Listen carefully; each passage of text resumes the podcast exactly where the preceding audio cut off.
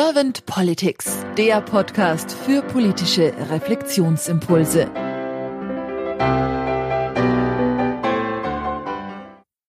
Herzlich willkommen zu einem neuen Podcast von Servant Politics. Ich spreche heute mit Jürgen Ramig. Mein Name ist Claudia Lutschewitz. Guten Morgen, Herr Ramig. Guten Morgen, Frau Lutschewitz. Sie sind Journalist, Redakteur und Buchautor und April 2023 ist Ihr Buch erschienen, Der Kampf ums Wasser im Jahrhundert der Dürre. Wenn Sie keine erste Frage an mich hätten, dann würde ich einfach starten. Mhm, ja. Herr Ramig, wenn Sie an die Aufgabe von Politik denken und das mal so durch Herz und Hirn wandern lassen, was ist für Sie die Aufgabe von Politik? Also eine klassische oder wissenschaftliche Erklärung erwarten Sie jetzt von mir sicherlich nicht. Aber für mich hat Politik natürlich die Aufgabe, die Meinung des Staatsbürgers zu ergründen, zu kanalisieren und in Handlungen zu gießen. Nicht immer allerdings ist die Mehrheitsmeinung auch das, was tatsächlich getan werden muss. Entscheidend für Politik ist meiner Meinung nach, dass das Staatswesen zum Wohle der darin lebenden Menschen führt. Diese Meinung zu ergründen, ist natürlich ähm, nicht einfach.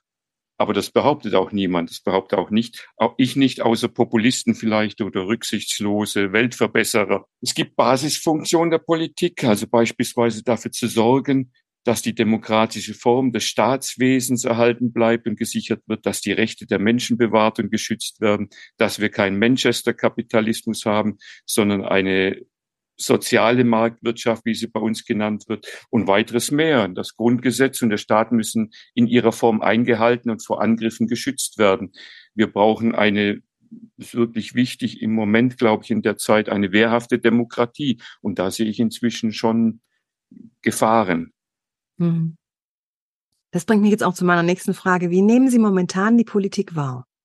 Also ich habe den Eindruck, dass unser Staatsschiff schwer schlingert, dass wir einen gefährlichen Schlingerkurs äh, fahren, wenn wir überhaupt von einem konkreten Kurs reden können. Äh, das betrifft aber natürlich nicht nur die derzeitige Regierung, sondern das, den Eindruck habe ich schon länger. Ähm, werden wir geführt? Macht Politik das, was wirklich notwendig wäre, um uns als Staatsbürger zu schützen, Deutschland zu bewahren und Deutschland voranzubringen?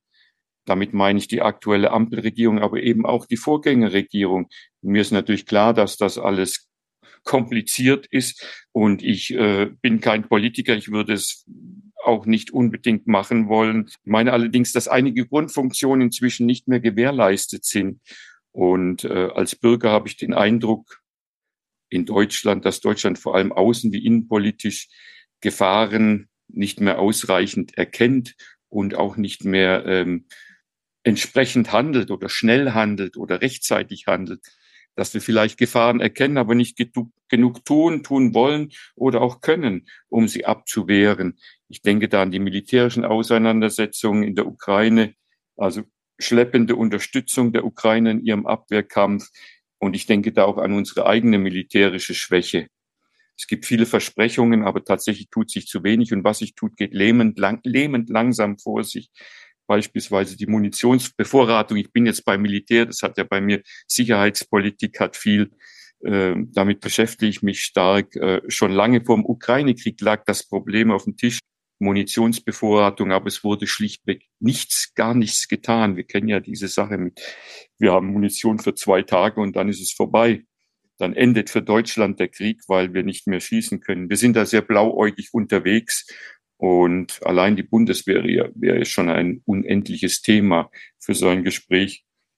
Dann noch eine andere Sache, wie nutzen wir eigentlich die vielen Thinktanks und Expertisen im Land? Wir haben wirklich viele, viele Thinktanks und, und gute äh, Institutionen, die also äh, vordenken, die ähm, Expertisen ausarbeiten können und das auch ständig tun. Also beispielsweise die Erderwärmung einzugrenzen und stoppen zu helfen. Tun wir das, was notwendig ist, Quintessenz, wir dürfen das Kind nicht mehr im Bade ausschütten, wir müssen den Klimawandel im Rahmen unserer Möglichkeiten begegnen, dürfen aber nicht gleichzeitig die Wirtschaft, das ist ja jetzt auch Thema Industrie, Wissenschaft, Forschung, abwürgen, vernachlässigen und den Staat schädigen. Es geht nicht alles um jeden Preis. Wir benötigen ein umfassendes Migrationsgesetz, das ist ja auch gerade ein Thema, das all das in eine Form, das muss in eine Form gegossen werden, ähm, die Vielzahl von Gesetzen, Verordnungen. Wir benötigen einen großen Wurf, aber da ähm, ist ja selbst in dieser Regierung äh, ist man bis jetzt jedenfalls nicht dazu gekommen. Gut, die ist mit vielen anderen Dingen beschäftigt. Aber das wäre auch nötig, meiner, meiner Ansicht nach. Aber ich bin da natürlich nicht, äh, wahrscheinlich nicht die Mehrheitsmeinung. Wenn ich Ihnen so zuhöre, was wären denn dann so die Wünsche für die Politik der Zukunft? Ja gut, Politik darf sich meiner Ansicht nach nicht an Wunschträumen und Utopien orientieren, also Realpolitik jedenfalls nicht, sondern machbaren. Ähm, natürlich muss Politik in die Zukunft denken, präventiv sein und mögliche Probleme, Krisen, Konfliktlagen vorwegnehmen oder vorwegzunehmen versuchen. Dafür auch diese Thinktanks und die Expertisen, von denen wir wirklich viel in Deutschland haben. Äh, ich plädiere angesichts dessen auch, im Moment ist eine äh, Petition gelaufen, ich glaube, es ist jetzt sogar, der Stichtag ist jetzt vorbei, für den Nationalen Sicherheitsrat. Äh, das hat, den fordere ich auch in meinem Buch, äh, in ganz kleinen Absatz, ähm, Kampf ums Wasser, dass der notwendig wäre, für uns, aber auch um, damit wir die Lagen, die internationalen Lagen erkennen. Und äh, nationale Krisenstrategie haben wir jetzt seit März, ähm, aber das ist natürlich nur eine Momentaufnahme und die dient meiner Ansicht nach eher dazu, das Gewissen zu beruhigen. Also ähm, wie gesagt, eine Momentaufnahme mehr nicht. Ein anderes Thema, also Wunsch für die Zukunft, die Politik muss die Menschen mehr mitnehmen. Das ist immer wieder ein Thema, das aufkommt. Äh, es wird nicht erklärt, es wird nicht mit den Menschen gesprochen, mit den Bürgern. Es ist zu kompliziert. Also da muss mehr getan werden. Und das war auch in der Corona-Zeit, glaube ich, ein, ein großer Fehler, dass zu wenig mit dem, dem Bürger zu wenig erklärt wurde. Natürlich, Corona war ein einzigartiges Ereignis. Ähm, da hat sich niemand darauf einstellen können. Aber dennoch, es gab auch vorher schon äh, natürlich die äh, Frage, was passiert, wenn, wenn ein, ein Virus oder ein, ein, äh, eine Krankheit äh, durch die Welt geistert. Äh, wie, wie stellt man sich darauf ein? Das war auch unmittelbar vor der Corona. Äh, vom Ausbruch der Corona, des Coronavirus bei uns. Äh, das war ein Thema der Sicherheitskonferenz in München. Und ja, ohne dass man es im Prinzip gewusst hatte. Aber das sind Themen, mit denen man sich beschäftigen muss. Und äh, da wird meiner, Mann, meiner Ansicht nach ähm, zu wenig getan. Äh, ich könnte jetzt natürlich wieder auf äh, die Bundeswehr kommen und die Sicherheit und all diese Dinge. Aber ähm, und wie man sich da selbst auch belügt, ähm, kann man sagen, ähm, beruhigt, indem man auf kleine Dinge hinweist, dass wir jetzt innerhalb von vier Jahren tausend Reservisten, also Ungediente ausgebildet haben und die ja das Reservoir der Reservisten ähm, auffüllen, ja in vier Jahren 1000, äh, wenn man bedenkt, dass die, äh, wir haben ja keine Wehrpflicht mehr oder es ist ausgesetzt, dass die, ähm, dass Israel über 300.000 Reservisten innerhalb von wenigen Tagen einberufen hat, ähm, bis wir auf 300.000 kämen für ein Land, das zehnmal größer ist, also was die Bevölkerungszahl angeht, da bräuchten wir Jahrhunderte um die Reservisten heranzuziehen äh, oder jedenfalls 100 Jahre. Also das ist aber jetzt natürlich überspitzt ausgedrückt, das, äh, aber so sieht's bei uns aus und äh, ich meine Wünsche für die Politik also Menschen mitnehmen, schneller und äh, natürlich darf man Wunschträume und Utopien haben, aber in der Politik müssen wir uns schon an dem orientieren, was machbar ist und das finde ich ist derzeit nicht der Fall. Ich stelle im Podcast ganz gern die Frage, manchmal nenne ich es Kanzlerfrage und manchmal nenne ich es auch Glaskugelfrage. Sie sind mhm. jetzt Journalist und deswegen denke ich, ja, ich traue mich jetzt einfach mal doch die Kanzlerfrage bei Ihnen zu stellen.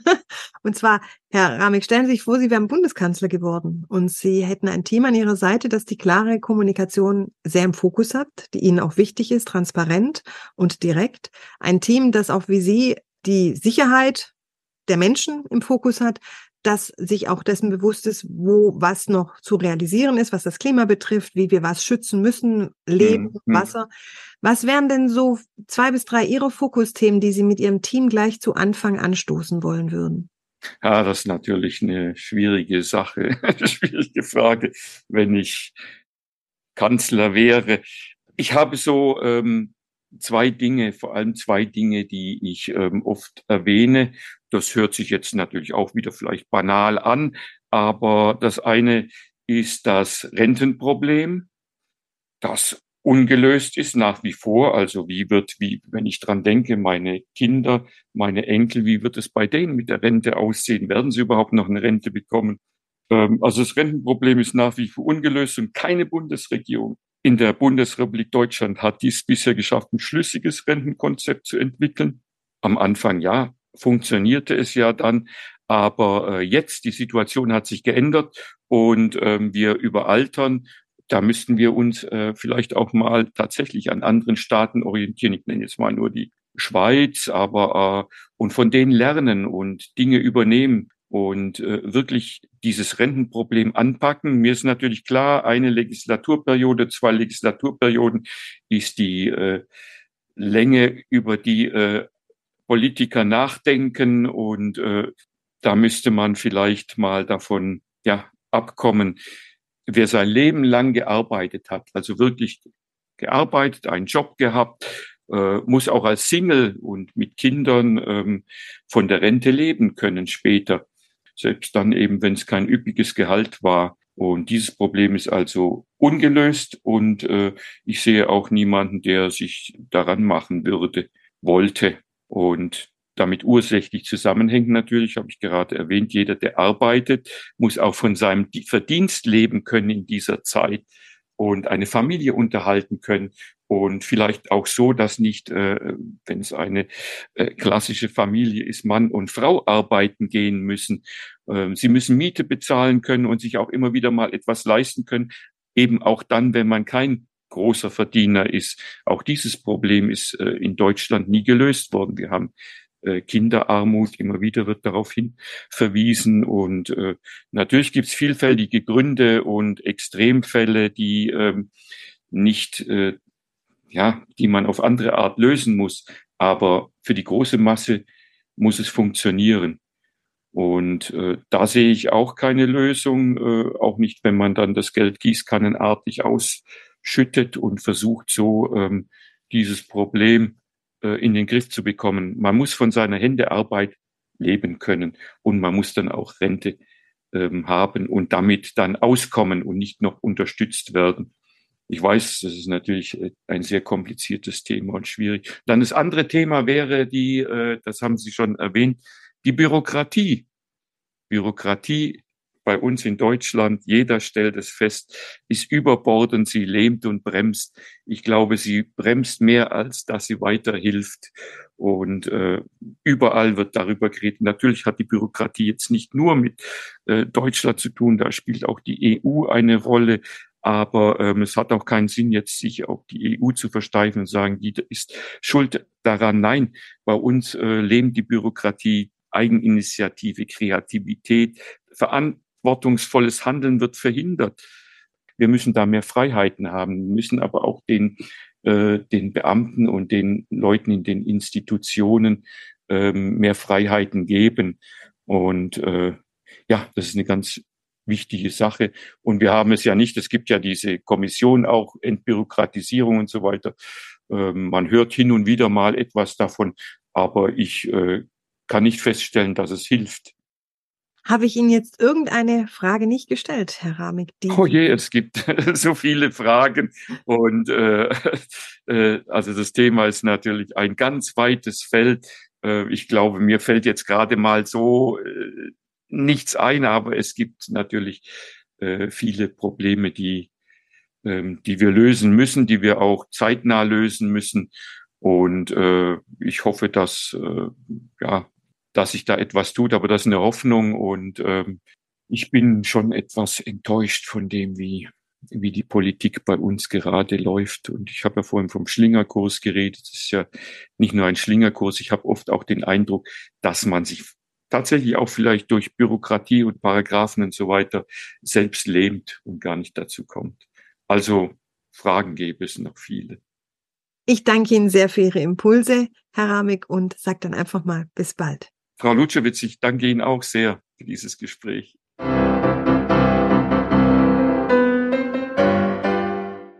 Servant Politics gibt's auf Spotify, Apple Podcasts und überall, wo es Podcasts gibt. Abonniert uns gerne und hinterlasst uns eine Bewertung. Servant Politics, der Podcast für politische Reflexionsimpulse.